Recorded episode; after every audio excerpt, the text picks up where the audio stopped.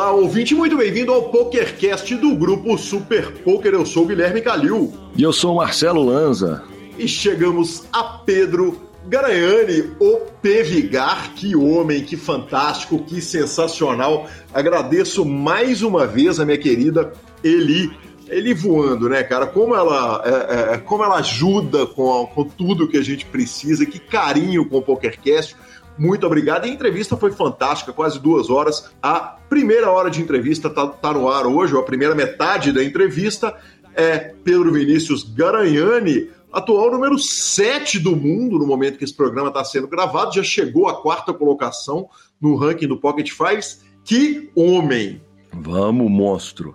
Lembrando que o PokerCast é trazido a você pela Pay for Fun, pagamentos online com praticidade e segurança, e pelo Fichas.net. Troque suas fichas pelo Fichas.net. Perguntas, participações, sugestões, promoções e comentários no nosso e-mail é pokercast.gruposuperpoker.com.br, Instagram e Twitter, arroba Guicalil e arroba Lanzamaia. Nosso telefone é 31 97518 9609 para nos mandar áudios no WhatsApp ou para entrar para o grupão do Telegram.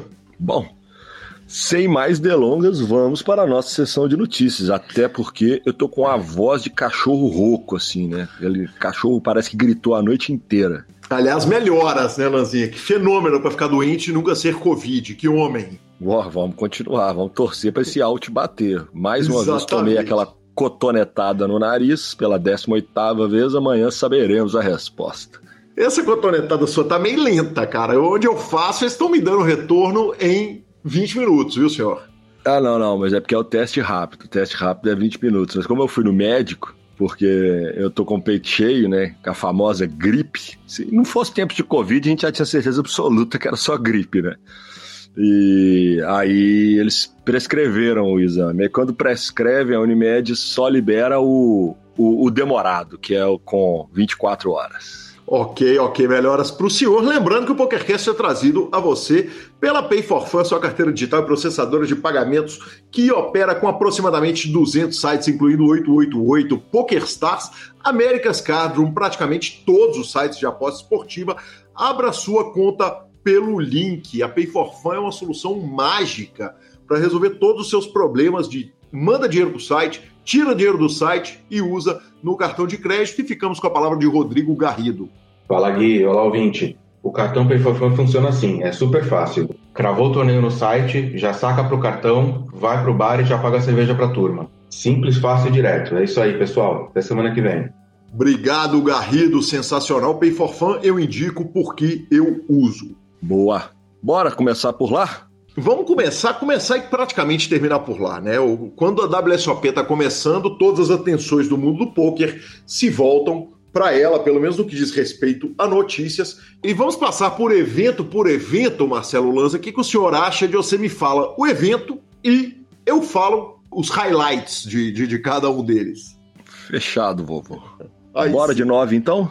Vambora, começa do 9, já que o 8 foi 600 dólares no Limit Hold'em Deep Stack, nada de muito relevante. Beleza. 9, Omaha High Low Orbera Championship. Championship, como a gente já disse, são os eventos que coroam o campeão de cada uma das modalidades. Então, esses nós sempre vamos falar. O grande campeão foi o Ari Angel. Ele puxa seu segundo bracelete. E Filipinho, o Phil Helmut, fez mesa final e terminou em quinto. Lembre-se que nós já falamos que ele fez uma mesa final lá no programa passado.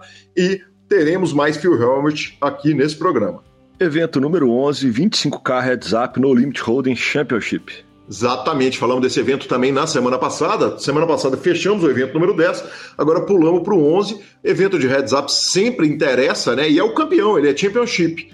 Quem cravou foi ninguém menos que Jason Kuhn, norte-americano, levou 244 mil dólares. Evento número 12, 1.500 dólares, Limit Holding. Quem gravou esse evento foi o jogador de Israel, Yuval Bronstein, 124.373 dólares, segundo o bracelete dele.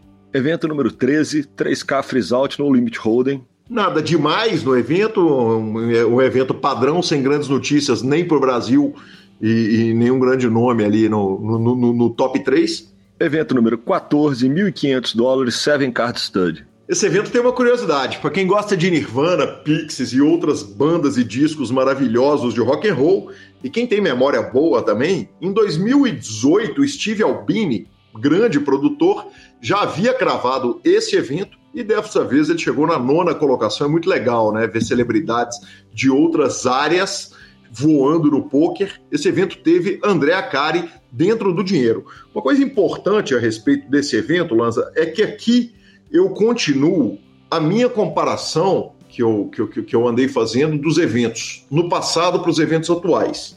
E a gente está vendo uma queda de fio de alguns casos muito expressivas. Nem todos os eventos são possíveis, tornam essa comparação possível. Porque o que, que acontece? Tem evento que só tem esse ano, tem evento que num ano teve um buy no outro teve outro, mas, por exemplo, em 2019, esse evento de Seven Card Study de 1.500 dólares teve 285 jogadores. Esse ano tivemos 261, uma perda de 20 e poucos jogadores aí, quase 10%. Boa. Evento número 15, 1.500 dólares, six-handed, no limit holding. Uh, esse evento também teve uma queda expressiva. Esse ano ele teve 1.450 jogadores. Em 2019 nós tivemos 1.832 jogadores, uma queda de quase 400, é muito grande. E o destaque desse evento é o jogador Pedro Madeira, o Guzma, o jogador brasileiro, 23 colocação para 13.536 dólares, nada mal para um torneio de 1.500, hein? Beleza. Evento número 16, 10K Limit Holding Championship. Exatamente. Quem se consagrou campeão do Limit Holding foi João Monetti. Uh, o evento também teve uma queda em número de participantes, caiu de 118 em 2019 para 92 jogadores, uma queda expressiva, inclusive.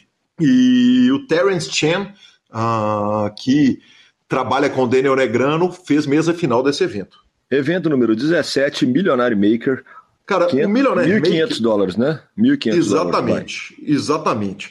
Lanzinha, o Millionaire Maker é um evento interessante para a gente ver essa queda de números e ela foi muito impressionante. Em 2019, esse torneio teve 8.809 jogadores.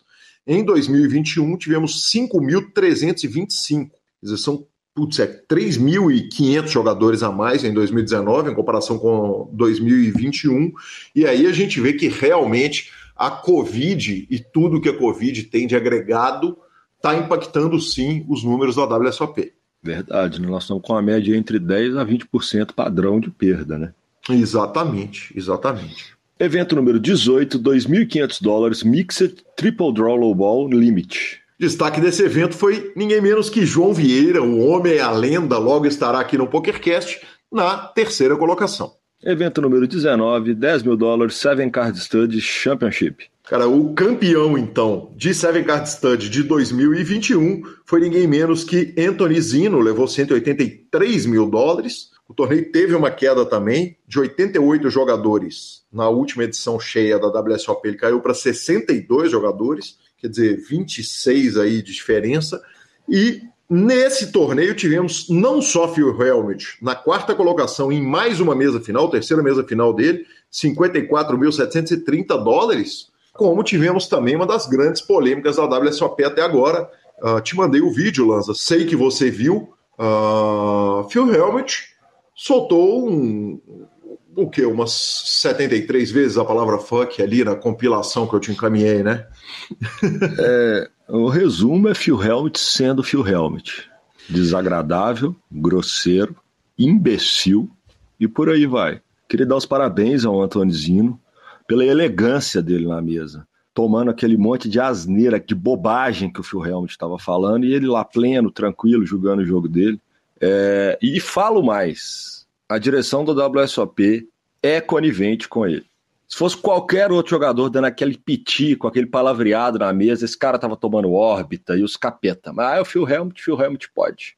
Babaca, grosseiro, simples assim. Tá, eu vou complementar dizendo o seguinte: esse cara, esse mesmo cara que, que tem todas essas características negativas que o Lanza acabou de descrever, e eu concordo com todas, acabou, chegou no evento número 19 da WSOP, tendo feito três, três, feito três mesas finais. Não, isso não, de alguma é, é forma, é, de alguma forma isso o abona para fazer a quantidade de barbaridades que ele faz? De jeito nenhum, de jeito nenhum. Agora, uh, no que diz respeito a julgar baralho, que homem, hein? Não, joga demais. Em matéria de baralho, joga demais, como é regulado. Agora eu vou te falar que se ele fosse um cara agradável, bacana, ele tinha chance de ser com folga um dos maiores embaixadores do poker no mundo. Mas ele consegue se tornar uma pessoa tão, né, que é difícil. É, é, você não consegue torcer pro cara, mesmo o cara sendo um monstro sagrado. É. É impressionante. Cara, eu, eu, uma coisa que eu queria apontar é um tweet do próprio Anthony Zino que eu achei muito interessante. Ele tweetou o seguinte: hahaha, o Phil Helmut é o único cara na Terra que consegue fazer uma mesa final de Seven Card Stud ser divertida para quem está assistindo. Duro. Duro, duro. Aliás, não foi nem para quem está assistindo, foi para todos. Então, cara, que homem, né, cara? O Zino foi elegante ainda depois. Depois da vitória é mais fácil mesmo, né? É, é, congratular, brincar a respeito disso. Mas que homem. Boa. Evento número 20, mil dólares, flip and go, no limit holding, oferecimento de GG Poker. Lanza, esse torneio foi vencido pelo DJ Alexander. Uh, DJ é, é, uma, uma abreviação, tipo DC, né? Uh, não é a profissão dele, não. E o David Peters estava na mesa final. Uma coisa me chamou a atenção: 1.232 entradas. Eu achei pouco, Lanza. Eu achei que num field de tantos profissionais que tem lá, esse evento teria um número mais representativo. Porque olha só, é, ele é um torneio de flip and go, né? O jogador recebe três cartas, uh, ele vai descartar uma em um momento da mão, eles vão todos de, de all-in e quem ganha a mesa, quem se classifica, já está no dinheiro. Uh, as mesas foram eight-handed para esse torneio e os tiros eram ilimitados. E aí eu vejo dois tipos de jogador, cara. Você tem um jogador recreativo que raramente consegue sentar para jogar e que quando ele quer sentar, ele quer fazer o máximo do dinheiro dele, nem que seja em hora jogada, mesmo que seja para não premiar. Eu, por exemplo, sou esse tipo de jogador. Mas você tem uns caras tipo Lanza, que tem dinheiro infinito, tem tranquilidade, entendeu? Ah, pronto. Que Agora... pode dar 10 tiros até classificar esse torneio, e depois que classificar vai jogar, porque aí depois que classifica o torneio é jogado normalmente. Então eu, eu achei pouco 1.232 entradas, sabe, Lanza? É, fecha minha conta aí, por favor. Foi do, dois pastel e uma Coca-Cola. porque depois de uma falinha dessa no meio do ar, agora tô tomando falinha do senhor no ar assim, tá desse nível. Assim, assim, eu achei, eu achei merecido, inclusive. Ah, tá. Ba bacana. É, você quer que eu faça um comentário sério depois dessa falha? Tudo bem. Eu, não, evento 21. Ah, então vamos pro evento 21. Vamos pro evento 21. Evento 21, 1.500 dólares, Mixed Pot Limit Omaha High Low Air Orberer, Omaha High Low Orberer e Big O. É, demais, hein? Mixed Omarras interessa e quem cravou foi o gigante, cara. O Dylan Lind cravou, ele que é autor do, do livro fantástico de Mixed, de torneios de Mixed Games, é muito legal. Um cara que escreveu uma obra que até então é o que tem de melhor escrito de Mixed Games, pelo menos no formato livro, ver o cara que é campeão de WPT cravar esse torneio, puxar o bracelete, é absolutamente sensacional. Parabéns. É, é um prefácio do livro isso, né? Exatamente. eu, eu, eu vou te falar, isso garante venda, hein? Oh, tá louco. Famoso carimbo. Pode ir. Exatamente. Tá aqui, ó. Testado e aprovado na prática. Na prática. A gente vai encerrando a nossa sessão de notícias, lembrando de duas coisas. A primeira, o CPH está no ar e estarei fazendo a transmissão. Então, na segunda e terça, exatamente, segunda e terça, estarei transmitindo o CPH com grande equipe do Super Poker. Vai ser sensacional.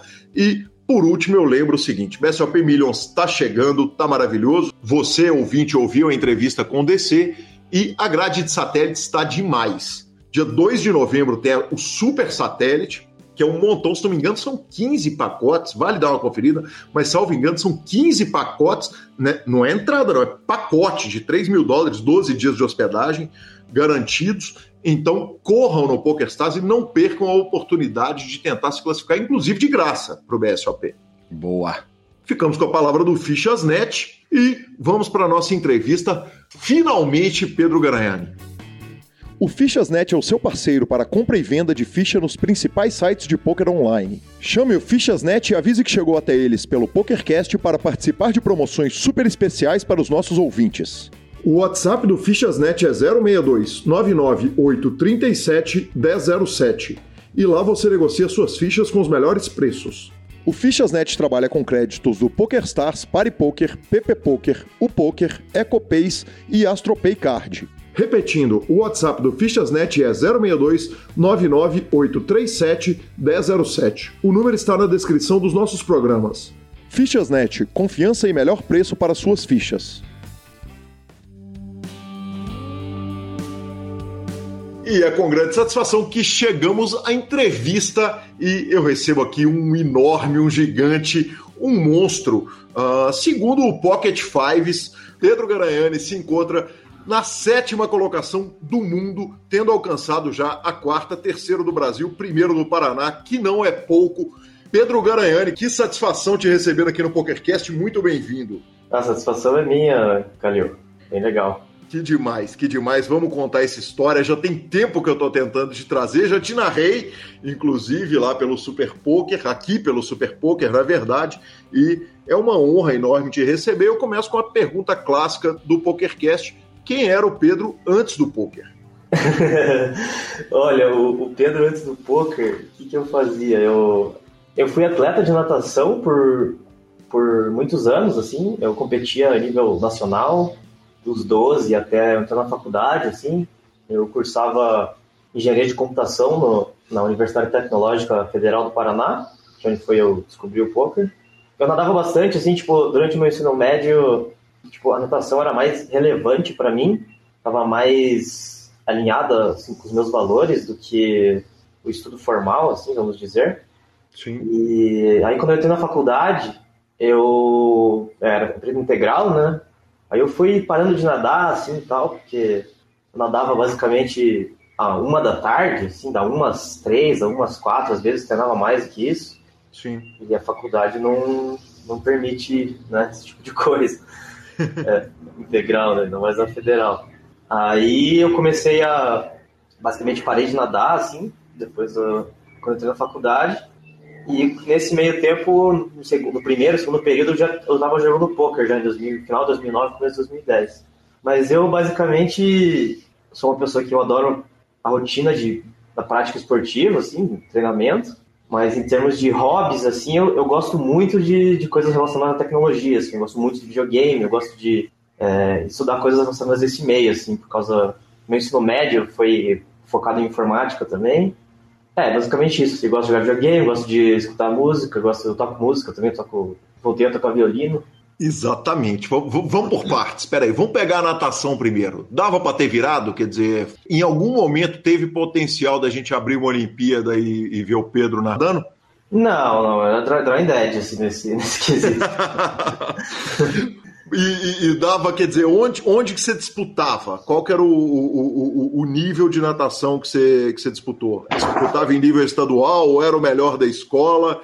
Qual era o, a, a grandeza da, da, Grandeza não, qual era a qualidade do Pedro Nadador? Ah, sim, eu, eu já fui campeão paranaense algumas vezes, eu acho.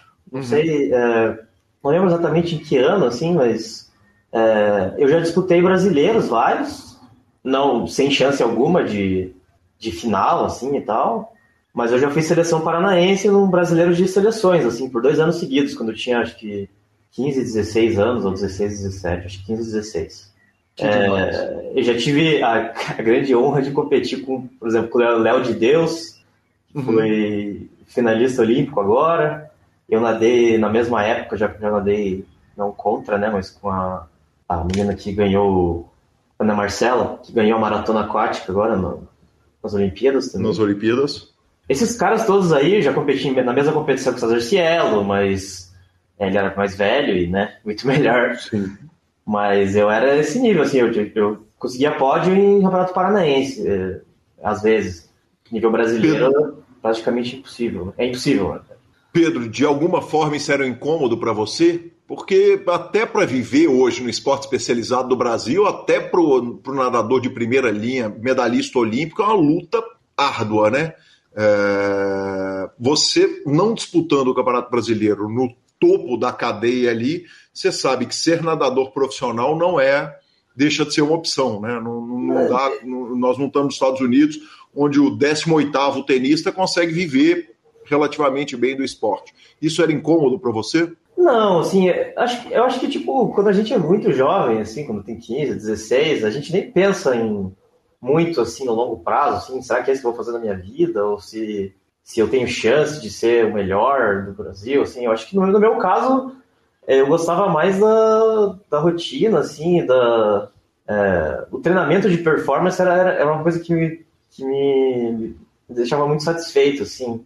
É, ainda mais mesmo a natação sendo um esporte um pouco tedioso, assim, o treinamento ele chega a ser bastante é, chato, no geral. É, cara, você, tipo, é uma coisa que você demanda tanto esforço, assim, tanta precisão técnica e, e superação, assim, que isso, para mim, já era o bastante, assim, tipo, eu, eu fiquei estagnado por três anos, quatro anos antes da puberdade, assim, eu tive a puberdade bem tardia. E, e depois, quando eu comecei, quando eu cresci mesmo, eu evoluía um absurdo em um ano, dois anos, assim, melhorei muito meus tempos. E, e eu lembro disso ter uma satisfação tremenda para mim, de conseguir fazer a seleção paranaense. São os dois melhores do estado, iam para o brasileiro. Isso são memórias que eu tenho que ninguém nunca vai tirar de mim, assim, tipo, uma uhum. coisa que ajudou muito a definir, construir meu caráter num período que se eu não fosse fazer isso, eu ia estar, sei lá, jogando Dota, jogando. que eu fazia muito também. né? Que demais. Eu acho que o esporte ele tem esse poder de dar um senso de propósito e disciplina muito antes de você precisar, assim, né? Tipo, antes de você ter uma necessidade, assim. Eu acho que é importantíssimo para na vida de qualquer um, assim. todo mundo, na minha opinião, deveria ter essa experiência na vida, assim. Que demais. E falar em especialidades, em coisas, em esportes especializados, quer dizer, poucas coisas são tão especializadas quanto tocar violino, né? Um instrumento é. de orquestra, que também né, é, é, é, é natural a gente olhar para um menino escolhendo um instrumento musical e imaginar que ele vai tocar bateria, baixo, guitarra, uh, ser vocalista de uma banda. Me conta um pouco a respeito do violino, que também é outro instrumento que, se fosse para viver dele, o, o, Pedro ia ter que estudar música, fazer a faculdade de música, passar o concurso de uma das poucas filarmônicas do Brasil. Quer dizer, é, é uma escolha também pouco ortodoxa. Fala um pouquinho para mim a respeito do, do é, A minha irmã tocava piano numa escola de música, ela é oito anos mais velha que eu. Aí minha mãe me colocou lá quando eu tinha sete, oito anos e eu toquei por bastante tempo. Assim, eu acho que isso é uma, isso é uma outra coisa que é meio recorrente na minha vida. Eu geralmente começo as coisas e faço por muitos anos, assim. Eu toquei dos 7 aos 15, mais ou menos. Uhum. Aí eu voltei a tocar esse ano novamente, assim, é, recuperando a técnica que eu tinha naquele tempo, assim. Né? Que demais. E... Quem me falou que você toca violino, inclusive, é o Seiji, que é alta malandragem da música, né? Além de ser alta malandragem do poker. É, o meu, o meu objetivo desse ano é ficar bom bastante pra gente conseguir tocar um choro juntos aí. Ele vai vir aí semana que vem, vamos ver o que vai sair. Porra, por favor, divida vídeos disso, né? Porque eu sei o Seijo tocando, tá louco, que coisa maravilhosa. Ah, é. Pô, a última vez que eu vi ele tocar, chega a encher o olho de lágrima, pô. Coisa linda. Que foi um dos, um dos, motivos pelo qual eu voltei a tocar foi porque eu vi ele tocando, pô. Pô, e é, é, encantador, né? Realmente. Já recomendei na entrevista do Seijo, eu recomendei que as pessoas fossem ver o vídeo dele de choro no YouTube. E, e, cara, que demais. Agora que, que vem o segundo vídeo com vocês dois. É, seria demais mesmo. E aí você falou o seguinte: é sempre focado em tecnologia, sempre focado em computação. Qual a sua idade agora, Pedro? Eu tenho 30. 30, 30 anos, quer dizer, a sua juventude já foi uma juventude em que havia uma maturidade tecnológica. O que, que você vislumbrava para sua vida uh, aos 14, 15, 16 anos? Eu vou, eu vou crescer e vou trabalhar com o quê? Cara, assim, quando eu era bem criança, eu queria fazer biologia, porque eu gostava, eu estudava na uma escola aqui em Curitiba que é, ela ficava no mato, assim, a gente vivia no mato, assim, e eu era meio, sei lá, encantado, assim. E aí quando tinha um primo que ele me, me ensinou a mexer no computador, basicamente, aí isso foi mudando, aí eu fiz a faculdade, a ensino médio técnico em informática, né, porque eu já gostava muito de ficar no computador, jogava Tibia, jogava internet de escada que não funcionava direito, porque eu morava longe demais, assim. e, e, aí, quando eu entrei na faculdade, fui para a faculdade, eu, eu, fiquei pensando no que me poderia né, me dar um, é, uma coisa que seja mais, né, mais tecnológica, mais avançado, eu optei pela engenharia da computação, porque eu acho que uma parada que eu achava, eu achava que eu ia achar muito legal, que é, é, mexer com hardware, assim, né? A engenharia da computação é meio que uma mescla entre, entre, entre a, a, engenharia eletrônica e, e um sistemas de informação, ciência da computação, assim, ela ela te ensina a programar e tal, mexer com software, mas ela também foca bastante na parte de hardware. E eu, o meu sonho supremo, assim, era trabalhar, sei lá, na Intel, alguma coisa assim. Sonho né? Desenvolvendo é. hardware ou software? É. Não, hardware, porque eu achava, sei lá, uhum. achava mais interessante. Entendi. Tá, tá, é, até Mas era um sonho. Talvez fosse mais fácil eu ser finalista brasileiro de natação, assim, trabalhar desenvolvedor de, de, hardware numa empresa de, alta, de tecnologia de ponta, assim, acho que é Cara, eu acho que eu preciso trucar a sua informação, sabe? Eu acho que eu tenho uma obrigação jornalística aqui de trucar a informação, porque um cara que alcança a quarta colocação dos melhores jogadores de pôquer do mundo é, e que hoje está no top 10 e está ali no topo há muito tempo, eu vou te falar que o tipo de performance que você tem que ter como jogador de pôquer certamente é, tem, tem características diferentes, mas não é muito distante da performance que tem que ter alguém está trabalhando numa grande empresa de desenvolvimento de hardware. É, acho que sim, né? Tipo, eu tenho bastante convicção que se eu, se eu coloco muito da minha energia em cima de uma coisa, eu tenho bastante chance de fazer certo, mas o problema é onde você aloca a energia, né? E, tipo, desde que eu entrei na faculdade, o caminho, ah, do, no segundo semestre já, eu já tava, tipo, cara, tem a menor chance. Tipo, o Brasil, ele é muito é, é um caminho, o caminho tradicional assim para você evoluir na uma carreira formal, vamos dizer, né? Ele é muito longo, muito demorado e às vezes até menos meritocrata do que o poker, assim, nesse quesito. Assim, você tem que, sei lá, fazer um estágio fora e trabalhar vários anos e, e conseguir uma indicação para entrar numa empresa. O caminho formal, tradicional, ele é, é cruel também, né? Me conta como que o poker entra na sua vida, quer dizer, a que horas que você começa a, a, a, a ver flop? cara, eu é, tinha um, um cara, um, eu, eu, fazia engenharia de computação, né? Aí tinha um, é, eu, eu, fiz o primeiro, segundo período com um rapaz chamado Harnifer. Uhum. Ele, ele, joga poker hoje ainda, é meu amigo. É, a gente voltou a se falar recentemente, inclusive. Vou dar um abraço para ele aí, se ele for escutar. Ele vai escutar, eu acho. e, e ele tava. Ele era do interior de São Paulo, ele veio para Curitiba para fazer um curso bem famoso aqui chamado Elite, uhum. para tentar fazer ITA, né? Sim. Aí ele, eu não sei como que ele começou, mas ele tava jogando ao vivo aqui em Curitiba e ele tava tipo meio que passou na engenharia de computação, porque era muito fácil comparado com passar no, no, no ITA, ITA, né?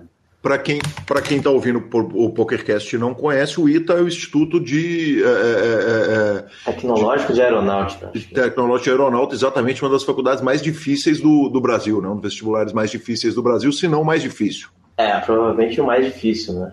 Uhum. É. Aí ele jogava, e daí ele jogava ao vivo, e daí a gente formou meio que um grupinho de pessoas ali que aprendemos a jogar na faculdade, assim. É não sei exatamente, era a época que o Full Tilt estava rolando, a gente tinha bastante jogo bom lá, mas foi uma brincadeira, assim, né? Mas para julgar o quê? Vocês sentavam ao vivo no diretório acadêmico da faculdade ou era para jogar online? Vocês discutiam aquilo e jogavam online? Quer dizer, como que, em que formato que o poker ou iam para lá no Geraldo Campelo, lá na, na Liga Curitibana? Quer dizer, onde que começa essa história? Olha, eu, não, eu acho que eu comecei a jogar online com a piazada, assim, jogava City Goal, basicamente, uhum. né? E às vezes jogava ao vivo, assim, jogava com cenzão no cash ali, no, na liga, né? Salve pro grande Geraldão Campelo. Uhum. E, e daí comecei a estudar, assim, é, City Goal, umas coisas assim, e, e eventualmente jogava ao vivo. E lembro de algumas vezes ter jogado cash no, no, no centro acadêmico também, assim, que eu pesado, valendo 5, 10, mas é, foi uma parada bem, bem assim. Formou um grupinho de um uma meia dúzia ali né, da minha turma, começamos a jogar. O, como que foi a sua relação, como, como que o poker entra na sua vida? Quer dizer, qual que é o gosto? Ah, na hora que você entrou, que você bateu, você viu, falou, cara, eu tenho um talento para esse jogo, ou eu acho que eu vou viver disso em algum momento, ou vão brincar disso. Como é que era essa esse, como é que foi esse primeiro contato? Cara, eu lembro de começar a jogar assim e, e com aqueles 50 dólares da, da Poker Strategy, né? Acho que tem até hoje ainda esse rolê né, de conseguir uns dólares ali. Né? Eu não sei, acho que não. Não, tem mais, acho. Não? não? não? sei, minha conta tá lá ativa. Eu nunca mais vi nada referindo a isso, não, mas é um clássico, né? Aqueles 50 dólares que você respondia uma prova e ganhava para poder jogar, né? Porra, é demais, né? Cara, demais. financiou tá. o sonho de muita gente, velho. Essa parada aí, cara. E aí jogava City Goal, lembro que eu fiquei, cara, eu, eu sempre fui muito de jogar jogos, assim, no geral, né? Mas mais jogos de, por exemplo, Dota é um jogo bem estratégico, assim, precisa treinar muito, assim, era bem viciado naquele tempo também. E o poker me, me encantou, assim, meio que, sei lá, no segundo mês, assim, tava jogando, já tava meio, caraca! é, e, ganha, e, ganhando, Pedro? No começo, no começo tava jogando City Goal, assim, eu acho que tava ganhandinho, assim, né? Jogava City Goal de um dólar com 50 dólares de banca ali, né? Às vezes jogava um D2, 3 ali, eu jogava na aula, jogava. Putz, cara, jogava. Jogava na aula, assim, aula de matemática, estava no notebook lá atrás jogando City Go, basicamente. e aí eu lembro muito, velho, de um amigo, um amigo nosso lá, o João Paulo, ele, ele chegou com um livro lá chamado The Tournament Formula. Uhum. É um livro de um cara chamado Arnold Snyder. Ele era um. Ele era tipo. Foi professional gambler a vida inteira, jogou blackjack na década de 80, Aí ele tinha inventado uma estratégia para ganhar torneios ao vivo, assim, tipo, foi, foi, o primeiro contato que eu tive com, com informação assim, ah, um 10 blinds tem que dar win, não pode dar limp, entendeu? Sim. Coisas assim. Ah, era um Isso era que ano, Pedro? Foi final de 2009, okay. 2010. E que... era um livro grande, assim, até um livro de umas 300 páginas, ele mostrava, fazia uma conta lá, torneio com nível de habilidade alto, meio eventos do WSOP, aí torneio turbo, coisas assim, mas é um livro interessante. Hoje em dia, totalmente, ele é mais uma, né, não faz nem sentido, né? Uma peça de museu, né, claro. É, é. Mas o cara, tipo, foi o primeiro contato que eu tive, eu lembro que eu comecei a jogar... Tinha, cara, tinha um, um, um formato que eu comecei a jogar de torneio, era aquele Rush, tinha um City Goals de Rush no Full Tilt, que era antes do Zoom, né? Será que era Rush? Será que é. não eram, não eram é, é, o Citego era de Rush, não eram os super turbos aqueles de 500 fichas não, né? Não, não, não, era, era Rush era era um o, é, o Rush era o Fast Fold Poker, né? Que você sai de um. Ah, sim, sim. Isso, é eles que inventaram. Eles esse... inventaram, exatamente. A patente é do Full Tilt, no, o nome, inclusive, era Rush, né? É, Rush Poker, né? E, e, e tinham sit daquilo com aquilo você já começa a brilhar o olho, eu vou ser profissional disso, porque tem uma passagem que eu vou dar um spoiler do que você vai contar logo ali à frente, que é o seguinte: em 2009 você está conhecendo um livro que é uma peça de museu, mas em 2013 você já está morando em Las Vegas jogando cash.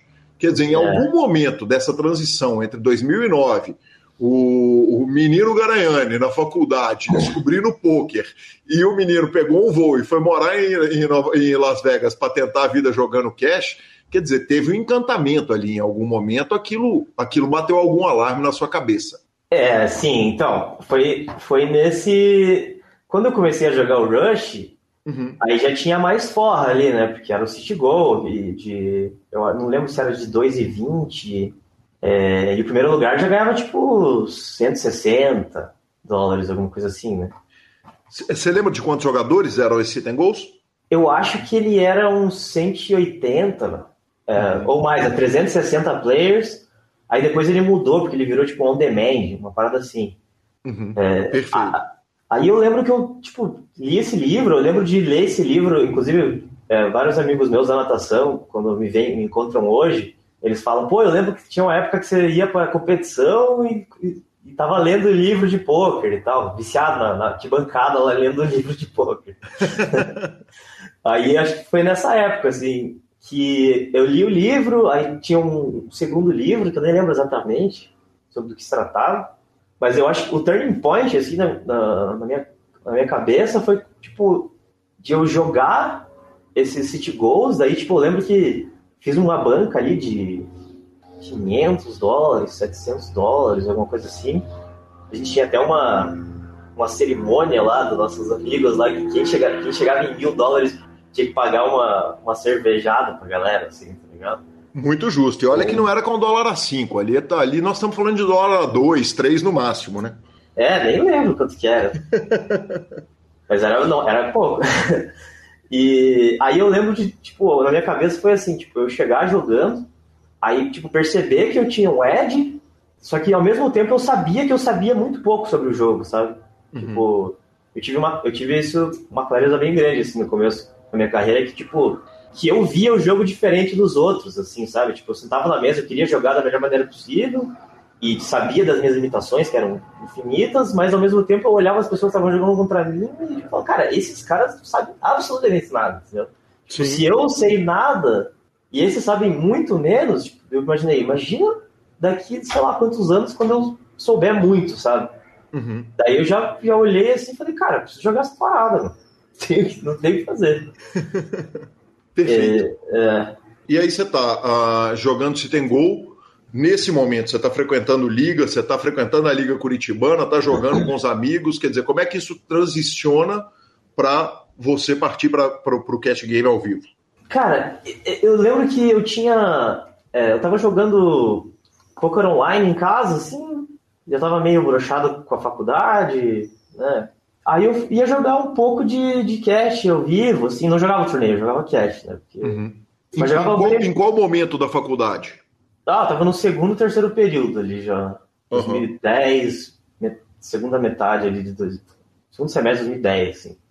Perfeito. E eu não lembro exatamente quando que eu, tipo, deixei de jogar, tipo, online para ir jogar ao vivo, assim, mas eu lembro que teve um, acho que no final de 2010, é, eu tinha pego uma parte substancial do meu bankroll online, tinha, sei lá, tava jogando um 2, né, um 2 holding na liga, Aí o jogo ele virou 5 no botão lá, do nada, assim, sei lá, em novembro, em outubro de 2010. Aí o jogo tava meio caro para mim, eu lembro de estar jogando meio Scared Money, e aí eu me fudi, perdi uma parte grande da minha grana, assim. Sim. É, aí tava de, tava de férias no final do ano, assim, eu tava, na, sabe o que, que eu faço, né? Aí fiquei um, um ano, mês inteiro jogando, sei lá, World of Warcraft, assim, daí eu olhei eu tava pensando no ano seguinte, assim, eu pensei, cara, essa faculdade de merda aí. Sei lá. Aí eu lembro que, tipo, eu tinha, sei lá, eu tinha 4 mil reais na conta, assim. Era tudo que eu tinha ganhando no poker. Eu lembro que eu, tava, eu tinha começado a taquear, assim, tava ganhando, sei lá, 1.500 reais por mês, assim, e tal. Aí eu dei uns tiros na, na 5 no botão, porque o jogo mudou lá, eu perdi, e eu já fiquei, cara, não sei como jogar esse jogo, né? Aí eu lembro que eu cheguei um dia, assim, isso foi, isso foi o, talvez o maior. Um dos maiores diferenciais da minha carreira, que eu lembro que eu cheguei assim, tava jogando Scared Money, aí eu parei de jogar um tempo, aí eu cheguei na liga um dia, assim, uma, sei lá, terça-feira. Falei, velho, eu não vou ter como jogar esse jogo aqui com um trezentão, olhava assim, a galera cheia de ficha, assim, eu falei, mano, vou fazer o seguinte, tenho 4 mil reais, vou pegar esses 4 mil reais, vou sentar com mil, se eu perder tudo, eu volto pra faculdade e, e foda-se, entendeu? E larga o Aí... poker e o mundo tinha perdido um top 10 do mundo atual. Ah, talvez eu atrasasse um pouco, assim. Eu não ia ficar na faculdade. É impossível. Só ia ter atrasado um pouco, eu acho, mas. Aí eu lembro que eu cheguei na liga um dia, assim, três da tarde. Galera sentava, assim, sei lá, 300, 300 reais. Eu falei, me vê mil aí, Polé. Mil. o jogo rolava às três da tarde, todo dia rolava. Aí eu sentei com milão, assim, na mesa, todo mundo ficou tipo, ok, né? Aí eu, cara, essa semana, eu acho que eu, nessa semana eu ganhei, tipo, uns 8 mil reais, assim, essa semana. Uhum. Tipo, ganhei todos os dias. Mas eu lembro que, tipo, foi uma. Eu, eu, eu, foi muita clareza, assim, no momento que eu falei, cara, esse dinheiro aqui é pra perder, entendeu? Se eu perder, eu faço outra coisa, né, sei lá. Jogando basicamente como se você estivesse jogando stakeado, quer dizer, tomando a melhor decisão e o que, o que bater, o que acontecer é isso mesmo. É, exatamente. Aí corri bastante nessa semana, assim, daí, tipo, cara, só ganhei. Só ganhei a partir daí. E me conta um negócio. Na, nesse momento, você está falando de aproximadamente 2010. Em 2010, Curitiba é o, o, o segundo maior centro de pôquer do Brasil. Talvez isso possa ser dito até hoje. mas naquele ano de 2010, 2011, o BSOP passava duas vezes por Curitiba. Algumas vezes eu já falei a respeito do assunto Curitiba, quer dizer, o tanto que é um celeiro de craques, né? O Alexandre Gomes, que saiu daí, começa, né? O primeiro, talvez, um dos dois ou três grandes nomes do Brasil no, no cenário internacional, e um trabalho muito bem feito pelo Geraldo. O Cash Game era um sonho nessa época aí? Era um sonho, cara. Era uhum. bom demais. Era muito bom. Porque você está falando, porque queira ou não queira é o seguinte, você está falando de, de, de, de fazer uma nota num cash game em que o reiki é o reiki nacional. Não é fácil bater esse jogo, portanto, né? É, é um jogo totalmente possível de, de, de, vencer nele, mas não é tão fácil matar o jogo, né? É, não, inclusive, tipo, eu acho que eu joguei uns dois anos mais ou menos lá, né? Uhum. Basicamente tinha eu e mais dois que eram winners ali, né? Que eu jogava muito, né? Eu jogava tipo, cinco, seis vezes por semana, pelo menos seis, sete horas por dia. Eu sempre estava lá, né? E estudando o jogo? Estudando o jogo, muito, né? Na época, estudando onde? Quer dizer, lá em 2010, qual que era? É, ia pro Run It Once, ia pro Card Runners, né? Era... Não, não, o 2 Plus 2, eu estava no 2 Plus 2, né? Entendi. Era onde eu tinha acesso a...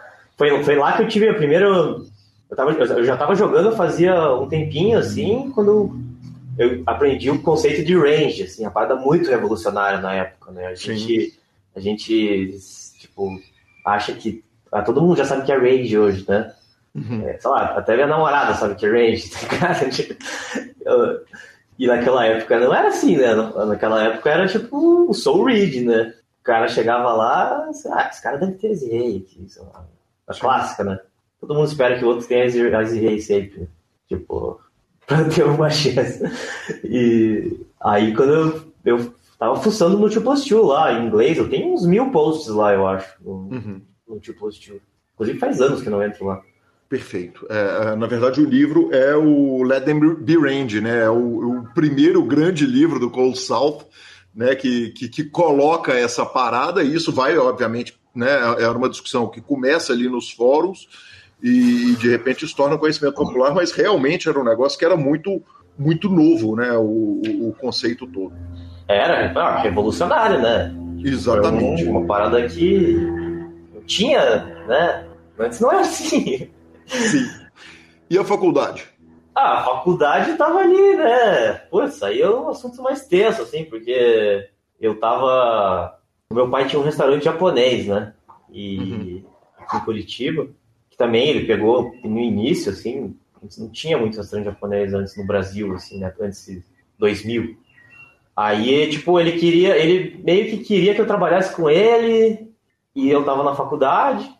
Porra, ele meio faculdade. também devia querer que você formasse em engenharia da, ele... da computação, né? Eu imagino que não deve ser fácil para chegar para o pai empresário e vir lá e falar: pai, porra, tô jogando cash sete horas por dia lá na liga, no segundo andar da churrascaria. em cima da churrascaria. Não era? A liga sim, sim, sim. me lembra em cima da churrascaria. É, lá do Botafogo, pô. Uh, Sim, com certeza. É, então, isso que eu tô falando aí de. É, foi começo de 2011, já o terceiro, terceiro, quarto período da faculdade ali, né? Quando eu tava. Eu decidi levar mais a sério né, a parada. Assim. Aí foi uma parada, foi um conflito grande ali. Eu passei uns. Ah, um ano ali, uns sete, oito meses. Eu, eu sabia que a decisão de, de largar ou parar a faculdade era uma coisa muito séria, né? Muito relevante, né? Uhum. E eu tava tentando fazer tudo assim ao mesmo tempo. Eu tava jogando, eu tava tentando ajudar meu pai, eu tava fazendo faculdade. Aí chegou um momento que eu tomei a decisão de mudar de curso, eu mudei para uh, ah, sistemas de informação, que era um curso bem mais fácil. Tinha uma matéria lá em computação que era o, é, circuitos elétricos. Eles enfiaram essa matéria, tipo, a gente tinha que aprender dois, um ano de matéria em seis, em seis meses uma matéria que geral rodava, assim, e, tipo, era um divisor de águas, assim. Muita gente não se formava em computação por causa dessa matéria, basicamente. Certo. Aí comecei a rodar nessa daí, aí tava levando bem nas coxas, aí nessa... Nesse final de 2010 para 2011, aí eu tava... É, tinha chegado pro meu pai e falado assim, pai, então é o seguinte, é, eu tô fazendo três coisas ao mesmo tempo. Eu tô fazendo uhum. faculdade, tô fazendo... tô jogando poker e tô trabalhando com você duas, três vezes por semana, né? Eu falei, olha, eu vou jogar poker. Isso é uma coisa que eu vou fazer. Agora, eu posso jogar poker e fazer faculdade, ou eu posso jogar poker e trabalhar com você. Certo. Aí eu decidi, eu decidi inicialmente é, jogar poker e ficar trabalhando com ele, assim, Uhum. é, por algum tempo. Sei Lá, eu não sei se comecei nas férias. Ah, cara, eu lembro que teve uma parada que atrasou muito, assim, que foi. Teve uma gripe suína, que as coisas demoraram uns quatro meses sem aulas. Ah, não, isso foi outro. Foi antes. Uhum. Aí eu decidi, tipo. Não sei se tinha trancado a faculdade, não lembro exatamente. Acho que eu tinha mudado de curso e tava meio que no ar, assim. Aí eu comecei a trabalhar com ele e jogar. Isso durou, sei lá, um mês. Ele chegou pra mim, assim, e falou: "Ô, Filho, é, eu acho melhor você ficar na faculdade, eu te dou uma mesada aí. Dava, sei lá, acho que mil reais por mês pra eu viver. Uhum. Mas você se forma, entendeu? É melhor você ter Uhum. uma formação do que ficar trabalhando comigo. E já que você quer jogar poker, né? Que joga. Sim.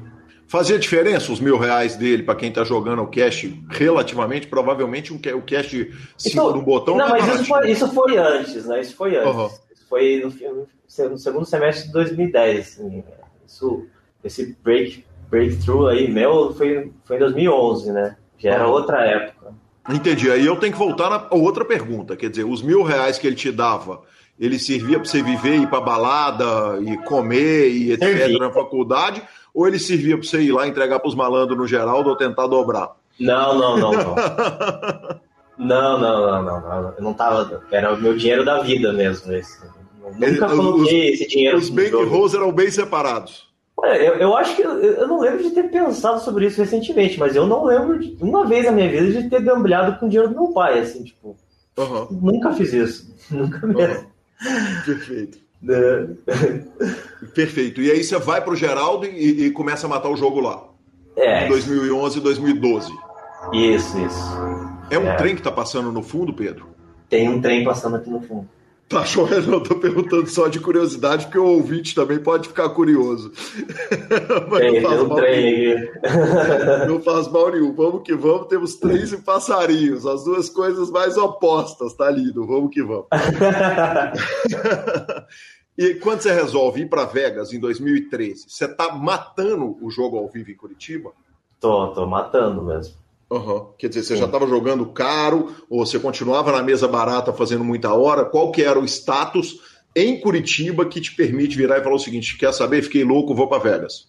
É, então, o, o- que acontece? É, eu tava na faculdade, né? E daí. Isso eu acho que foi no começo, no final de 2011. Uhum. Eu tava tentando levar a faculdade junto com o jogo. Ainda não tinha feito aquela. Não tinha decidido largar assim de vez, né? Aham. Aí eu lembro que. Isso é uma coisa que eu lembro muito vi- vivamente, assim, no começo da minha carreira, que eu.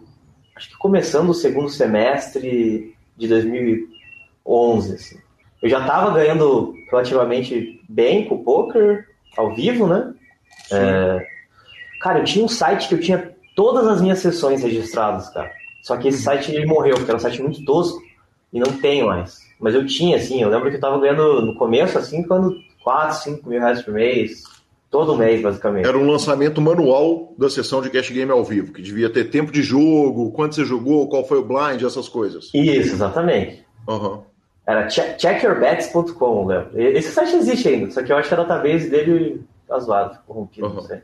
Aí, o que acontece? No, no começo dessa, dessa segundo semestre, eu fui para a primeira semana de aula depois das férias. Aí chega uma sexta-feira que eu tô numa aula de estrutura de dados, uma coisa assim.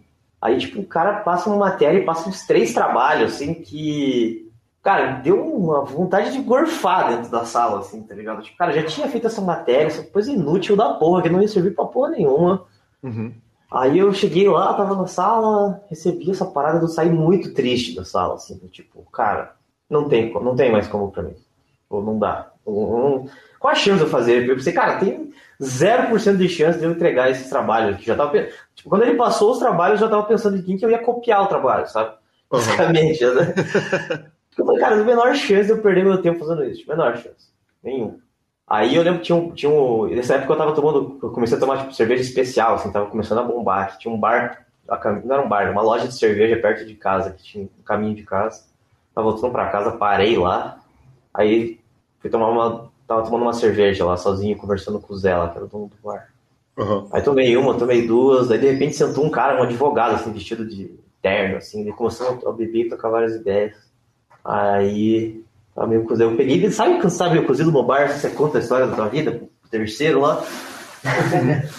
É a música do. Reginaldo Rossi, né? Basicamente é garçom do Reginaldo Rossi. Você dá aquela desabafada com o parceiro de bar ou o garçom. É, isso. Aí contei lá, daí eu falei, cara, mas eu tô muito infeliz aqui, não sei o quê. Aí o cara chegou pra mim assim, não lembro que, que, palavras que ele falou isso, mas ele chegou e. Cara, você tem que ir atrás dos seus sonhos. Não importa, não sei o quê, não sei o quê, eu tenho que ir atrás dos meus sonhos. Aí cheguei meio bebão, cara, eu lembro que eu voltei, tipo, chorando no dentro do carro, assim, de tipo, de raiva, de injustiça, e de tipo, eu preciso. Não vai, chega pra mim. Não, não, não- porque eu tava, basicamente eu tava na faculdade por causa dos meus pais, né? Não tava por causa de mim, eu tava Sim. por causa deles. Aí cheguei em casa, puto, assim, batendo porta, daí me tranquei no quarto e escrevi uma carta pra eles, assim, só duas páginas, explicando o que eu sentia e o que eu queria fazer de verdade. Eu queria jogar pouco, e daí, tipo, eu coloquei um deadline, assim, eu falei, olha, eu vou tentar jogar o próximo ano e meio. Eu falei pra eles que meu objetivo era ir pra Vegas, Uhum. mas era, não era era um, era um o objetivo era ir para Vegas por causa que o Move Up tava, não, não tinha Move Up em Curitiba, basicamente, sabe? Tipo, Uhum. pra Texas. Tinha o mar, eu não queria jogar o mar, eu queria jogar Texas. Uhum. Talvez eu devesse jogar no mar, ou não. Whatever. Mas falei que, tipo, ah, é, vou tentar morar em Vegas, tá? E se daqui até o final do ano que vem eu não der certo, eu volto pra faculdade como- e sigo a vida normal. Ok. E foi, eu lembro que foi bastante duro pra eles, assim, mas também a minha vida tava bem dura naquele tempo em termos de frustração, assim, de ter que ir pra faculdade, sabe? Pedro, vamos lá. É, você recebeu um trabalho, quase vomitou a conversa com o advogado no, no bar, é, desabafando com ele, escreve as cartas para seu pai, daqui um ano e meio eu volto para a faculdade. No fundo da sua, da- do, do seu imaginário ali, você sabe que voltar para a faculdade nem fudendo, né? Que você não vai voltar para a faculdade, pelo menos não para essa que você estava fazendo. Ah, isso, de certa forma, te influencia a estudar mais, a, a grindar mais, a pegar mais forte no poker? Não, eu, eu honestamente achava que, tipo, se eu quebrasse a cara e não tivesse. é, e tudo desse errado, eu ia voltar pra faculdade, mas não foi mentira isso. Foi. Uhum. Pensei, cara, se tudo der errado, eu volto pra faculdade, eu tranco lá e volto, entendeu? Tipo, não tô desistindo da minha vida, entendeu? Não vou virar um degenerado. Isso eu sabia, assim. Sim, mas o, o, o, o que eu digo é o seguinte, porque aquele plano com, com, com o azedume todo, com gosto de, de, de Novalgina em gotas que tá na boca ali, né, de limão que tá na boca, é difícil imaginar que vai voltar para aquele plano e talvez isso pudesse ter uma, um, um efeito na sua carreira dentro do poker. É, eu acho que não, eu nunca pensei nisso, na verdade, mas, cara, eu. Cara, eu, eu eu sonhava mais alto, assim, eu acho, sabe? Tipo, não era. Eu não ficava pensando assim. Não, não era um reforço negativo, né? Porque isso basicamente é um reforço negativo, né? Se você. é, ah, não, eu tenho que estudar, senão. Se, porque se tudo der errado, eu vou, vou- eu vou ter que voltar pra faculdade que eu odeio. Tipo, Uhum. não, eu, eu, eu- eu estudava e isso até hoje, assim, at- através de esforço positivo, reforço positivo. Tipo, vou estudar porque eu sei que eu vou ganhar mais e vai ser melhor e vou ser mais feliz, entendeu? Uhum. Sim. E daí foi basicamente isso. Eu fui construindo o bankroll, construindo o bankroll e em fevereiro de 2013 fui eu, o, o Balinha, Felipe Balaban e um, e um outro amigo para Vegas. Uhum. Tentar a vida lá, né? Na meca Sim. do poker. Jogar cash. Jogar cash. é. E aí? Ah, você chega lá, a Cash é a cidade famosa por pegar os heróis locais de todos os lugares do mundo, receber eles lá, triturar os sonhos dele e mandar embora. Mais ou menos Exatamente. igual Hollywood faz com ator, aspirante a ator de todas as cidades do planeta Terra. Me conta como é que foi a experiência lá em Vegas em 2013. Cara, foi. Como é que eu vou explicar? Eu fui pra lá com. Sei lá, eu devia ter guardado uns, uns 60, 70 mil reais, assim, porque eu- logo antes disso eu tinha ido viajar, fiz um mochilão, que foi uma das coisas mais incríveis que fiz na minha vida inteira. Uhum. Mas gastei uma porcentagem grande do meu bankroll nessa viagem aí, sabe? Sim. Não me arrependo nem por um minuto, assim, mas em termos de pensar em, ir pra Vegas foi um vacilo grande, assim, porque eu fui basicamente lá, depois de alugar carro e alugar coisa, comprar passagem, eu tinha, eu tinha tipo uns 15 mil dólares de bankroll, assim, pra jogar, uhum. mais ou menos. E eu sentei pra jogar o, o 2-5 lá, porque era o jogo que eu jogava aqui. Eu sentava com mil aqui e sentava com mil lá, né? Por que não? 15 bains. É, 15 bains, né? Onde? Qual cassino? Você jogava cada dia eu em um? No Venetian, mano. Eu jogava no Venetian bastante. Uhum. Tinha um, o 2-5 lá era, era, era bom o jogo. Aí eu comecei ganhando bastante, assim, só que a gente estava jogando meio stakeando esse outro amigo e ele tava indo mal, daí a gente acabava tendo que arcar com os custos dos bains dele. Aí eu comecei ganhando bem, assim. Só que o que acontecia, né? Tipo, o custo de vida lá era muito mais alto, né? Do que o, que o custo de vida que eu tinha aqui no Brasil, né? Uhum. Pô, sem me espiusar lá, já, eu gastava uns 2.500 dólares por mês pra morar lá, né? Sim. E daí essas coisas foram entrando na conta, e, e né? E, e, diversão também. E... Aí o que aconteceu? Aconteceu que eu perdi umas três sessões seguidas e eu comecei a jogar meio mal, eu não tava entendendo por quê. Acho que foi a primeira experiência que eu tive na minha carreira de jogar Scared Money, assim, sabe? Uhum. A segunda, no caso, porque já tinha uma primeira lá do, de na hora que o jogo sobe para 5 no botão e você dá o tiro de mil, né? É, isso. É, mas é, no momento do tiro eu não, não tava mais, né? Sim. Eu tava antes, né? Mas, tipo, ó, é, porque assim, eu já tava, pô, já era meio que um jogador consagrado quando eu fui para Vegas, assim. Não, não tinha contato com essa, com essa, com essa emoção, né? Uhum. Fazia muito tempo, assim, nem sabia o que era. Foi, foi um choque para mim quando eu cheguei lá e tive que vivenciar isso. Mas assim, o jogo ainda era, era soft, né? Mas não era tão soft. Né? Porque é que nem você equiparar, tipo. Eles inventaram o poker, todo mundo sabe jogar poker lá. A média eles vão jogar um pouco melhor do que a média dos jogadores de poker aqui do Brasil, né? Tipo, Sim. Né? Eles, inclusive, pô, eles têm. Um, o poker é tão presente na cultura norte-americana, assim, que eles têm até é, frases que falam sobre poker, né? Você não pode, às vezes, às vezes você. Sometimes you get dealt a bad hand. Tipo, é uma expressão uhum. para sobre a vida. Assim. Sim.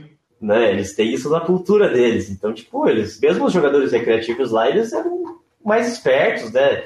Tinham mais dinheiro também do que os jogadores aqui do Brasil. Então o jogo não tinha como eu ter o mesmo, o mesmo lucratividade lá que eu tinha aqui, né? Então, é, era difícil ter dado certo lá, eu acho, assim, tipo, ainda mais se tipo um de nós estivesse perdendo. Sim. Mas acabou que o, o Balaban também está jogando cash nesse momento? Ele tá, tá. Tá jogando. Dizer, ele era um dos caras que mais ganhava lá. Acho que ele era o que mais ganhava aqui, aqui em Curitiba, né? Nessa uhum. época. Então, os três jogando cash ali em 2013, sendo que você e o Bala estão ganhando e o terceiro amigo não. É, isso. Uhum. Ok. E daí a gente tinha, a gente tinha só três meses para ficar lá, né? E daí para tentar renovar o visto. Então a gente tava com a passagem de volta já marcada. Uhum. Aí depois do segundo mês, assim, ficou claro que a gente ia voltar mesmo, e, e daí rolou um move down ali de jogo e tal, comprou um 3, um 2. Mas no fim das contas, o que aconteceu? Eu, eu saí de lá tendo ganho no jogo, uhum. sei lá, eu tava fiquei uns 6k up, alguma coisa assim, no total, mas voltei com 3 dólares no bolso. Sim, você tá pagando conta do amigo, tá pagando o custo de vida, tá, né? tá vivendo lá em dólar, não é brincadeira, né? Sim.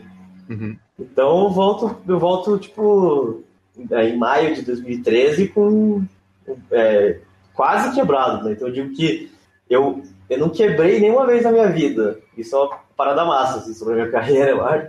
Só que eu quase quebrei uma dessa vez. Né? Quase total. Assim.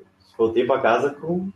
Putz, não sabia nem o que, que, eu ia jogar aqui no Brasil, né? Com, com 10 mil reais, né? Tipo, lá, menos que isso. 7 mil reais. Perfeito.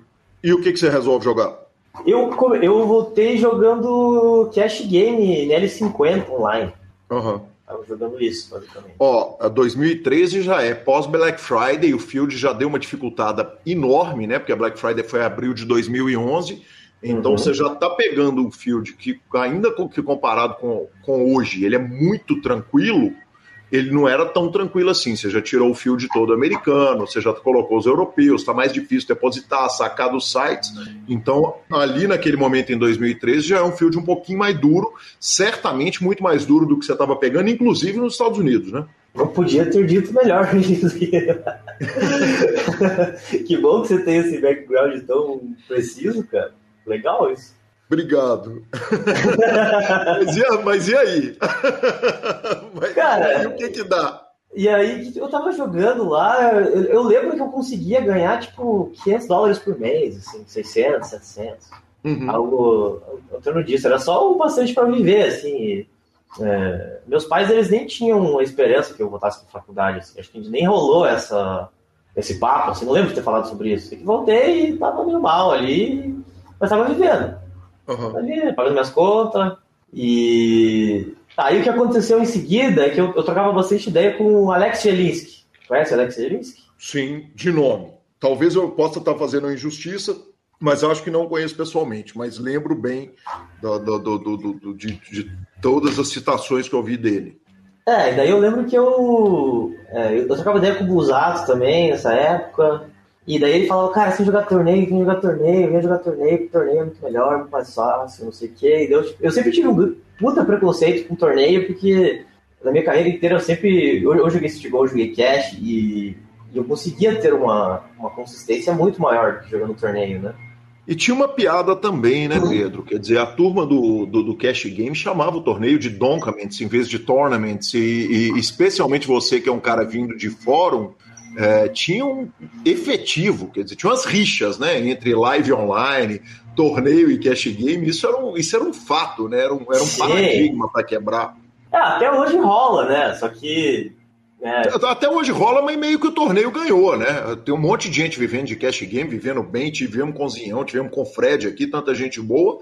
Mas, mas essa questão do, do, da questão de habilidade do torneio, que na época existia uma discussão se torneio era habilidade ou se era muito mais sorte do que cash game, isso meio que está superado, né? Ah, com certeza. Isso sim, né? Uhum. É... só, que, só, que, assim, só que assim, tipo, por exemplo, ao vivo é impossível viver de torneio, tá ligado? Tipo, Sim. basicamente. Cash dá, torneio não dá. Uhum. Talvez dê, assim, mas você tem que. Putz, como é que eu vou falar, explicar isso? Sei lá. É, é quase impossível ver torneio ao vivo, basicamente. Uhum, sim. É, a gente tem uns casos, uns mitos, né? Tipo Norson em São Paulo e alguns heróis locais que, que, que vivem, mas é, é, realmente muito raro. E mas aí só você jogar torneio? De jogar ao torneio ao vivo. Ao vivo, é. Ah, é. Mas são realmente muito raros, muito raros os, os, jogadores. É, que, por exemplo, se tivesse, sei lá, cash ao vivo, tem, tem muito dinheiro rolando, né? Torneio ao vivo, você joga um torneio de segunda-feira, sei lá, no H2. Se tivesse um torneio de 5 mil reais todo dia, tudo bem, né? Sim. Mas não, não mas tem, é, né? é, o Pedro, é porque realmente tem uma meia dúzia de caras pelo Brasil, que a gente tem notícia, e alguns passaram aqui pelo PokerCast, que são esses caras, né? Que são os caras que vivem, eles especializaram em bater aquele field, eles trucidam o field. O Norson talvez seja o maior exemplo disso, mas o Grow fez muito isso, Fábio Issa em Belo Horizonte, enfim, você tem uns caras hum. que conseguiram mapear o field e, e, e bater bem o, uhum. field, mas, mas realmente eles são raros, né? Quer dizer, é, é muito difícil é, é tanto que a gente cita nominalmente os caras que conseguem fazer isso. É, eu, eu nunca conheci, eu nunca conheci, assim, eu, eu, eu realmente não, não, tenho não tenho contato, assim. Com certeza, tipo, sei lá, o, os caras que grindam BSOP maluco aí, uhum. sei lá, tenta ganhar, consegue ganhar o jogador do ano, alguma coisa assim. Uhum. Deve dar pra viver, assim, mas. Ah, cara, pô, ficar viajando o ano inteiro, velho, pra jogar, não dá, velho. Esse inferno.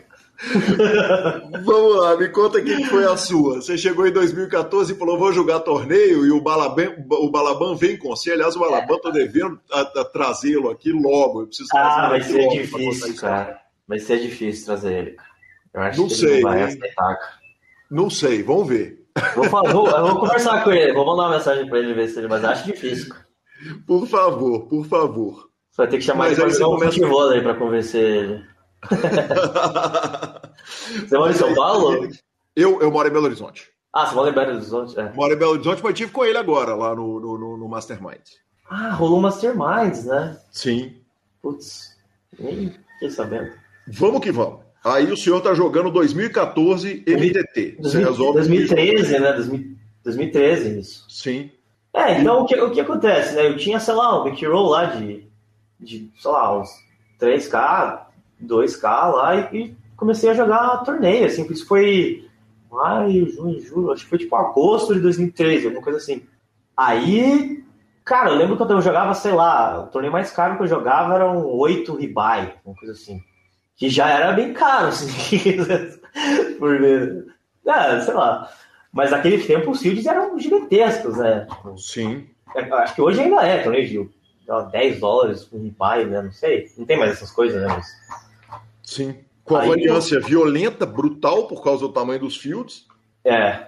Mas, pois é, aí eu, cara, eu lembro que na primeira semana, eu, eu quinta-feira eu ganhei um 5-2-0 um A, alguma coisa assim. Uhum. Aí sexta ganhei um 8 ribai, lá fiquei em segundo. Eu ganhei, tipo, ganhei 10 carros na semana, assim, foi tipo uma parada bizarra. Assim.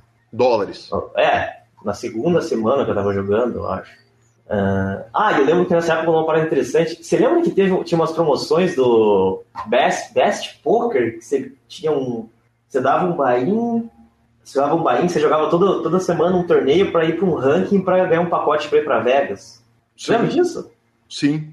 Aí eu lembro que, tipo, eu achei um negócio meio genial, assim, porque é, tinha os torneios e você, tipo, se você ganhasse o torneio, você basicamente levava um pacote e daí você entrava no ranking para pegar o pacote para Vegas. Aí eu lembro que eu pedi, eu pedi dinheiro emprestado pro meu pai para jogar essa parada, porque eu não tinha. Era, tipo, eu pedi dinheiro pro meu pai e falei, pai, te pago, te pago. Uhum. Te pago é... um dia. Não, não, ia pagar. Uhum. Inclusive, inclusive paguei ele. Uhum. Falei, mostrei, falei, olha, tem isso aqui, isso aqui, tipo, não tenho dinheiro agora, eu, falei, eu preciso de dinheiro para para essa oportunidade. Aí eu comecei a jogar isso daí, lembro que eu, eu, eu fui campeão do ranking nessa parada, tanto que eu fui, eu fui em 2014, eu fui para Vegas. Inclusive, foi a última vez que eu fui para Vegas. Era WSOP? Era, WSOP.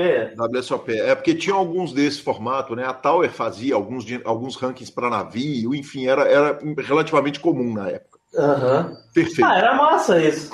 Uhum. Aí eu lembro que, tipo, paguei ele no mês seguinte, já porque ganhei a primeira etapa, sei lá. Ah, aí. Ah, aí, cara, eu, eu acho que eu jogava bem esse tempo já torneio, não sei nem como, mas Pois é, isso é que eu ia te perguntar. A transição do cash para torneio foi super macia? Cara, foi bem macia. Uhum. É, é, que, então, é que eu nem cheguei no, no ponto alto da parada ainda, que, tipo, no, aí teve um domingo em seguida, assim, que dei Bahia num Bigger 109 com, com FPP lá e, e, fiquei em segundo no torneio. Eu ganhei uhum. 36k, eu acho. 34. É, um domingo lá, aí, tipo, Aí ganhei, acho que até, de, até no começo de dezembro eu já ganhei 77k, assim, em 2013, uma coisa assim. Uhum. É, é, o famoso crianças não façam isso em casa porque não existe mais esse, essa facilidade no jogo, mas, é, mas quer dizer, é, era, é, era o field da época. E na época você já estava estudando pra caramba, Pedro, quer dizer, não tinha solver, não tinha nada. No, no, é, não, teve, não teve nenhuma fase na carreira que eu não estudei, né? Eu não lembro exatamente como que eu estudava. Isso é uma uhum. boa pergunta, na verdade. Ah, tinha os negócios push forward. É que assim, a minha experiência no post-flop já era bem melhor por causa de, do tanto que eu já joguei, né? E eu estava de cash game, né? Uhum. Mas já tinha as ferramentas da CityGo Wizard, ICMizer, isso já tinha tudo naquele tempo, né? Uhum. Já tinha bastante coisa relativamente sofisticada, assim, para estudar pelo menos pré-flop, ranges de pré-flop, push fold, assim. E daí isso, mais a minha habilidade com de, é, pós-flop ali, foi, foi bem. Eu acho que eu já tinha uma vantagem bem boa assim, no jogo naquele tempo. Que sensacional, Pedro Garanhani, que legal essa primeira parte. A segunda parte teve muito mais, foi uma prosa espetacular, que conversa boa. Semana que vem a segunda parte do bate-papo com esse gigante. Boa.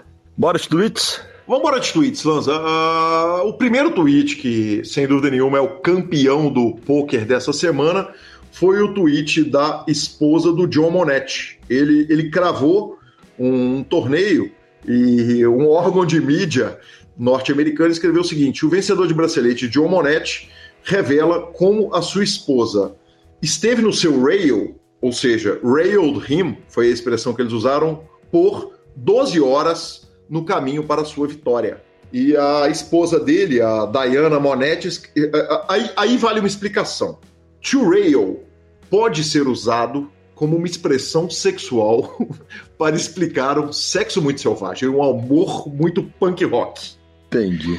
E ela virou e falou o seguinte: Bem, definitivamente isso faz a nossa vida sexual parecer muito mais legal do que ela realmente é. Rapaz. Sensacional, né, cara? Que, que humor. Em outra tuitada, o Keith Hain escreveu o seguinte: hoje uh, estava jogando no Rio, o cara à minha esquerda estava assistindo um stream de uma briga de galo no seu telefone. O cara à esquerda dele vomitou num copo vazio. Eu acho que cheguei no topo da minha carreira de pôquer. Porra. Sensacional. Profundo, né? hein? Profundo, Interessante. Tá louco. Tá louco. Você tá sentado na mesa, tem uma briga de galo de um lado e do outro lado tem um cara vomitando num copo. Que homens. Bacana. Ba Quem bacana nunca? o evento, inclusive. Quem nunca, que se diga. Quem nunca? A briga de galo nunca? eu nunca. Eu também nunca. Muito justo. E olha lá. E olha lá, não, não, nunca, nunca mesmo. Redes sociais? Redes sociais, Marcelo Lanz. O senhor jogou? Não. Tá, eu, eu aposentei, joguei. oficial, aposentei. Tá, eu joguei e tem uma boa história, cara. É, primeiro lugar, parabéns para o querido cérebro BH, nosso querido Eduardo Neves, cravou o torneio do PokerCast essa semana. Foi... 18 título, né? Ah, ele, ele, perdeu as contas, ele não sabe mais quantos ele ganhou, é oficial. Uh, é semana oficial. passada ele tinha sido vice, né? Vale dizer. Ele ganhou do Alon e do Renato, foram os três primeiros colocados do, do torneio, cara. Mas aconteceu uma coisa que é o seguinte: a gente faz aquele, aquele meet, que inclusive tá todo mundo convidado, toda terça, a gente faz o meet, fica lá batendo papo enquanto jogamos o torneio. E quem quiser jogar é bem-vindo, quem putz, se quiser entrar no Meet e não jogar também é super bem-vindo. Acontece o seguinte: uh, estávamos eu, Juliano e Rit Gomes. Eu comprei um pedacinho dos dois para eles jogarem o Campeonato Mineiro. O Juliano caiu, me ligou, falou: Gui, GG e tal, não sei o que. Ah, parabéns, é do jogo, vamos que vamos. O Hit passou pro dia 2 bem. E o Hit me ligou no dia seguinte, no meio do dia, e falou: Gui, GG, cara, perdi o torneio. Falei, pô, GG do jogo e tal, quem sabe uma próxima vez. Ele virou para mim e falou o seguinte: cara, eu tô muito queimado. E o que, que você detecta nessa hora, Lanzinha? O cara quer contar a parada. Quer contar a parada. Quer contar. Eu, exatamente. Só que é o seguinte: eu sou parceiro no investimento. Eu sou parceiro na vitória, eu sou parceiro no ferro.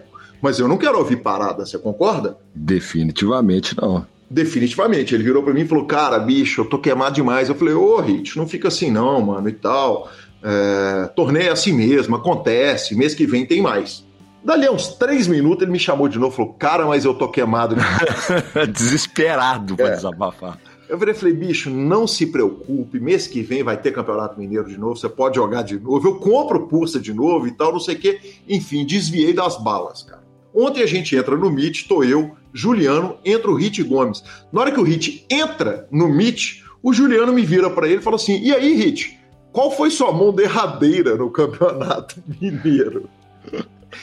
Cara, eu tinha desviado da parada do Hit no final de semana, que eu podia ouvir on demand, porque ia ser áudio de WhatsApp, e eu tive que aguentar nos 20 minutos consecutivos o Hit contar a mão que ele caiu, as quatro mãos anteriores, a mão que ele perdeu no cash e o tempo que levou para estourar a bolha enquanto ele bebia com uma chala.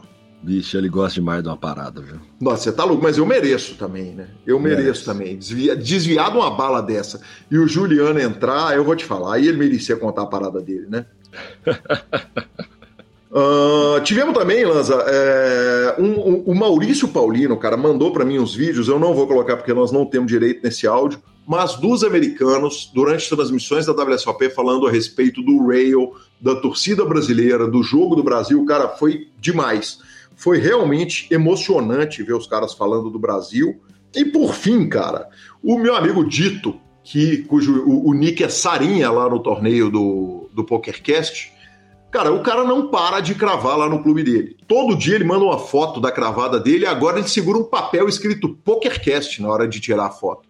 Então, aí que tá homem, certo. velho. Que aí tá homem, tá que demais. Sensacional. Aí, aí, vestiu a camisa. Vestiu a camisa demais, cara. Ficamos muito orgulhosos. Foi sensacional, foi maravilhoso. Boa. Por último, toca o áudio do Igor Girardi, que fez errado. Ele nos mandou o áudio dele pelo Telegram. E eu vou tentar colocar aqui com alguma qualidade, visto que do Telegram para o WhatsApp os áudios não vão. Fala, Guilherme Calil. Escuto o PokerCast há muito tempo queria só iniciar uma, uma conversinha contigo que no programa passado Você e o Lanza falaram sobre o excesso de braceletes, né? Que abriu um WSOP, acho que na Pensilvânia, online. Vocês acharam que era muito demais. E, e na hora eu concordei com vocês, mas agora eu pensei num outro ponto.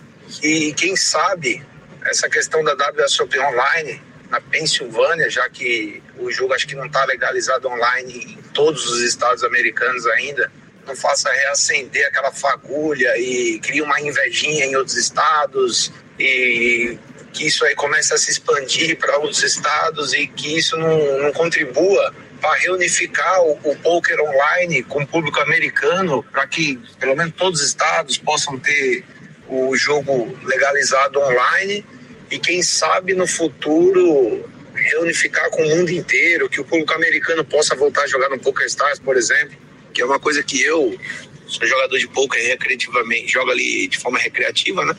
E jogava na época que o público americano fazia parte de PokerStars, passei por toda aquela questão lá do, do Black Friday, jogo um pokerzinho desde aquela época. E eu acho que seria muito benéfico para todo mundo que possa reunificar tudo novamente, né? E aí, quem sabe isso aí não possa até contribuir nesse sentido. Então, pensando por esse lado, acho que a WSOP está fazendo um papel talvez até importante, né? Para a comunidade de poker. E se isso servir para reacender essa chama lá, pô, seria do caralho, né? Lanza, eu respondo ou você responde? Pode responder, patrão. Vamos aproveitar que o senhor tá com a voz rouca e respondo para o querido Igor o seguinte: cara, é para isso que tem o WSOP Circuit. Então você entrega um anel de WSOP onde você não vai ter uma WSOP inteira. Né? É isso que eles fazem quando vêm ao Brasil, né? entregam anéis de WSOP Circuit. É isso que eles fazem quando vão à África do Sul. Então eu entendi o que você gostaria e é o nosso sonho também. Né? É, é, é, é o meu sonho do Lance, de todo mundo que mexe com poker, um mercado todo unificado, mas uh, eu, eu acho realmente, eu, eu reafirmo que acho uma pena a WSOP distribuir braceletes de uma forma tão, tão, tão, tão superficial. Concordo em gênero, número e grau, senhor. Vamos que vamos, mande você também o seu áudio lá no WhatsApp, sempre de preferência.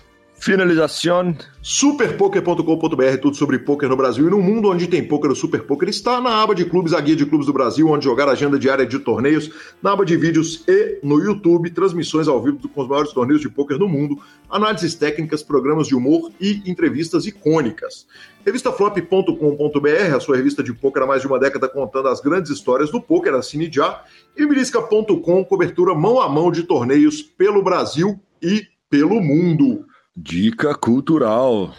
Semana, essa semana saiu o que aparentemente, não, o que o Dave Chappelle diz ser o último stand-up da série de comédias de especiais que ele fez para o Netflix e é o Dave Chappelle sendo o Dave Chappelle. Brutalmente politicamente incorreto e ao mesmo tempo o maior dos nossos tempos. Eu estava discutindo com o meu querido Gustavo e meu amigo Irineu se ele é o maior comediante de todos os tempos. E os Estados Unidos têm um, um histórico muito grande, de, de, uns caras muito grandes, né? George Carlin, o próprio uh, Chris Rock no grande momento dele, Ed Murphy, enfim, Steve Martin, tanta gente maravilhosa que fez stand-up nos Estados Unidos. Mas se ele não é o maior de todos os tempos, ele está entre os maiores de todos os tempos e é o maior dos nossos tempos. Boa. E deixa eu te fazer uma pergunta. Foi você que falou sobre Don't Fuck With Cats? Foi. Foi, eu é. assisti essa série. Pois é. Então essa é a minha dica cultural da semana. O que, que você achou? Cara, eu, na verdade, é, eu, tô, eu, eu, acabei o segundo, falta o terceiro, né? São três, é uma minissérie, né? De três episódios, uma hora e pouco cada um. É, eu tava procurando uma coisa para ver e o Boteon e a Gabi estavam conversando sobre série. Uhum. E o Boteon pediu indicação de série, a Gabi mandou um monte, ele mandou umas de volta, e entre as que cruzaram no mesmo estilo, apareceu Don't Fuck With Cats. E nós resolvemos engatar e eu falar que eu tô me divertindo ali, dentro da loucura do ser humano, eu tô achando bem interessante.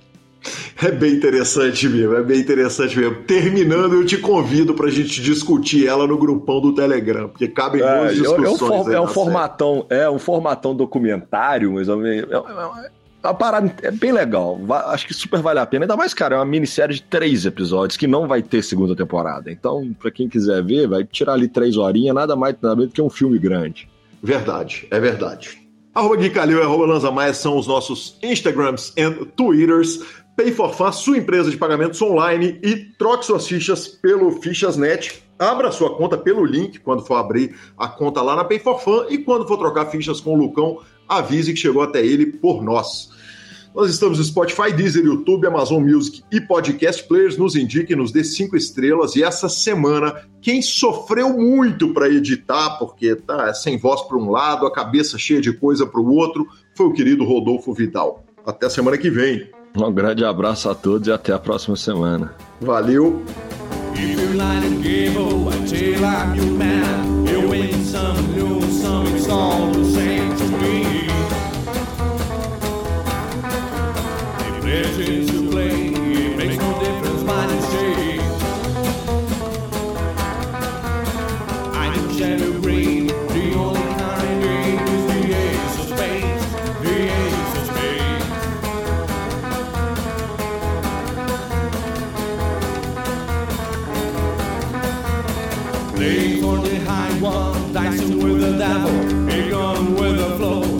All